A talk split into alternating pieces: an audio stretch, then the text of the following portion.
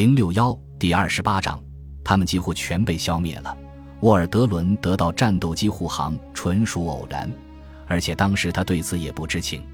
格雷率领的企业号 VF 六中队的野猫比 TBD 速度快得多，所以他只能来回飞 S 星，以保持鱼雷机在自己的视野之内。格雷向二十二千英尺的战术高度爬升到将近一半时，他搞糊涂了，他跟上了先期出发的 VT 八。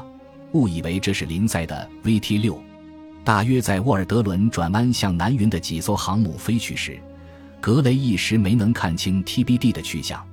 等他再次追上 TBD 时，几十架敌战斗机已向他们展开了猛攻。他的处境很不幸，既找不到 VT 六的飞机，也帮不了 VT 八的飞机。另外，麦克拉斯基驾驶的俯冲轰炸机这时连影子还没有。格雷知道。也许他已和整个攻击部队失去了联系。显然，格雷认为他的十架战斗机充其量只能用来进行侦察飞行，于是他在这一空域一直飞到油料下降到危险点。大约九点五十二分，他向特混舰队报告说，他处于目标上空，但油料将尽，必须立即返回母舰。大约十分钟后，他又报告说，敌舰队上空没有战斗机巡逻。我们已在它上空飞了半小时，敌舰队中有驱逐舰八艘、战列舰两艘、航母两艘。他在另一次报告中曾说，敌航向北。企业号的战斗机基地收到他这份报告后，果断发出立即进攻的命令。据莫里森和洛德的回忆，下进攻命令的是迈尔斯·布朗宁。率领俯冲轰炸机的麦克拉斯基以为这是给他下达的命令，像这样给无线电通话范围内所有飞机下达指示，倒很像是布朗宁所为。海军问题专家弗莱彻布拉特所描述的一个著名事件，也许就是以这次通话为根据的。他写道：“VT 八发现了日本舰队，但自身油料不足，又缺乏战斗机掩护。”于是请求准许他们返航加油。据说斯普鲁恩斯回电要他们立即进攻。从 VT 八的任务和沃尔德伦的性格来看，这一请求毫无意义。而处于当时情况下的格雷提出这一请求倒是合乎逻辑的。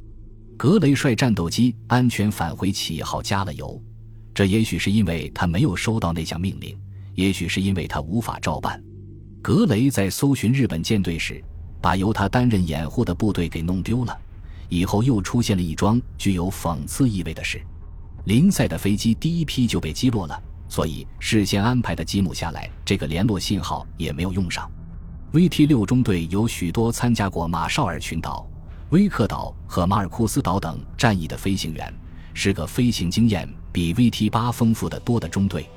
他们最新的飞行员飞行时数也在两千五百小时以上。而且大部分时间飞的都是鱼雷机，林赛出师不利，刚离珍珠港，自己的飞机就损失了，这样能用的 TBD 只剩下十四架。林赛的攻击计划本来是把这些飞机平均分成两组，他自己率领一组，另一组由艾利指挥，各自攻击所选择的敌航母。九点四十九分，筑摩号向赤城号报告说，在左舷五十千米处发现敌机十四架。林赛和艾丽兵分两路，冲向处于由驱逐舰、巡洋舰和战列舰组成的防卫圈内的一艘航母。南云的作战记录记载：九点五十八分，敌机十四架，分两股向我逼近。第一航空母舰战队首当其冲。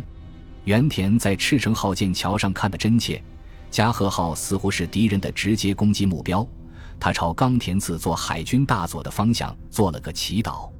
十点。加贺号遭攻击，这时南云向山本及中途岛进攻部队的司令长官们发出一份真正令人吃惊的电报：三点三十分空袭中途岛，四点十五分开始多架敌岸机飞机向我进攻，我未遭损失。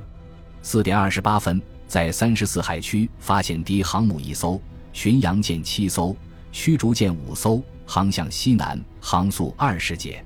我们拟先消灭这股敌人，再图继续攻打中途岛。七点，我位于零陵海区，航向三十度，航速二十四节。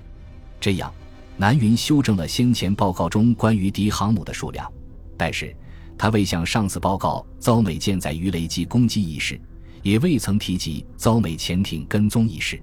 九点三十分，蓝号才忙里偷闲的电告赤城号，他曾遭鹦鹉螺号袭击，并说当即以深水炸弹予以回击，结果不详。有两颗深水炸弹落点离鹦鹉螺号很近，布罗克曼认为处境太危险。所以，直到九点五十五分才再次将潜望镜伸出水面。总而言之，南云的简要报告不可能使山本了解到真实情况，他无疑助长了大和号上官兵洋洋自得的情绪。原田继续注视着加贺号，也许他的祈祷灵验了，也许冈田无需他的祈祷，因为这位舰长干得很漂亮，他娴熟地指挥着这艘大型航母。就像牛仔驾驭小马驹一样，原田说：“加贺号的作战看来很出色。”南云信心十足地说：“他没事了。”这时，除了阵阵喊声，的确一切都已结束了。于是，原田走下舰桥，来到飞行指挥室，向几个袭击中途岛后返回的飞行员了解情况。他问：“在中途岛上空作战的敌飞行员技术怎么样？”敌战斗机确实很差劲。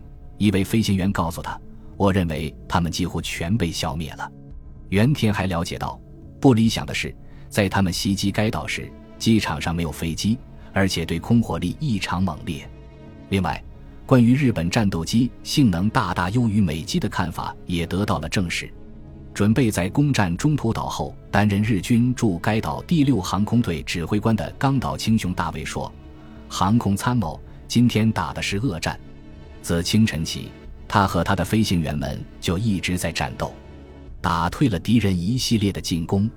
原田轻松地答道：“是啊，不过也不必担心。”说完，他便连忙回剑桥去了。他发现攻击加贺号的美机显然已与攻击飞龙号的美机合成了一股，四下横飞的橙黄色夜光弹。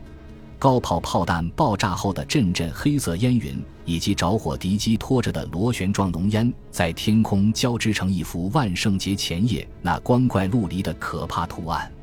观察哨不断报告美破坏者被击落的消息，原田非常得意。照这样打下去，他们将会把美舰载鱼雷机全部消灭，并能迅速向美航空母舰发起全面攻击。除了遇上几架确实很差劲的战斗机抵挡几下之外，他们将所向无敌。南云、草鹿以及赤城号舰桥上的其他人员个个兴高采烈，观察哨欣喜若狂，大声报告战斗进程：还剩五架了，只剩三架，两架，一架。最后他大喊一声：“全部击落！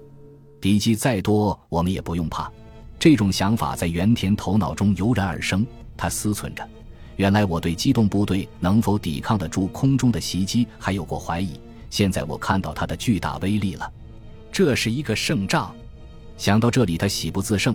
因此，我们最好先消灭敌机，再摧毁敌航母，然后于今天午夜至明天上午向中途岛发动毁灭性的攻击。VT 六中队吃的苦头不亚于 VT 八。在他发动进攻的十四架飞机中有十架被击落。返回企业号时，有一架因损毁过重无法修复，被推下了海。日方许多目击这场战斗的人称赞美机不顾零式机和高炮火力，勇敢顽强，猛打猛冲。但原田的印象是，面对着来自海上和空中的猛烈攻击，有些敌人显然是踌躇畏缩，不敢冲杀。原田根本不了解这些破坏者的速度，尤其是在挂带一枚沉重的鱼雷之后会慢到什么程度。这就好像骑着筋疲力尽的骡子往前猛冲一样。如果能死里逃生飞回去，那简直就是奇迹。几乎毫无疑问，这时候的零式机飞行员也开始感到战斗紧张，疲于应付了。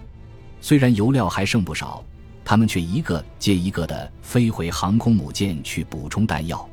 补充完毕后，地勤人员拍拍他们的肩膀表示鼓励。接着，他们又爬进座舱起飞了。就这样，周而复始，循环往复。罗伯特意劳布海军少尉在离目标八百码处投下鱼雷时，几乎没有遇到抵抗。他从该空域抽身出来时，遭到一架零式机的攻击，不过牢部的破坏者并未受损。机械军士长艾伯特 ·W· 温切尔看见一颗榴弹不偏不倚的正好击中一枚鱼雷的弹头，那枚鱼雷火光一闪就爆炸了。温切尔明知离目标太远，还是把鱼雷投了下去，因为他已无法及时拉出俯冲重新攻击了。零式机已不像先前对中途导入机飞机那样穷追不舍，而是追一阵就作罢了。本集播放完毕，感谢您的收听，喜欢请订阅加关注，主页有更多精彩内容。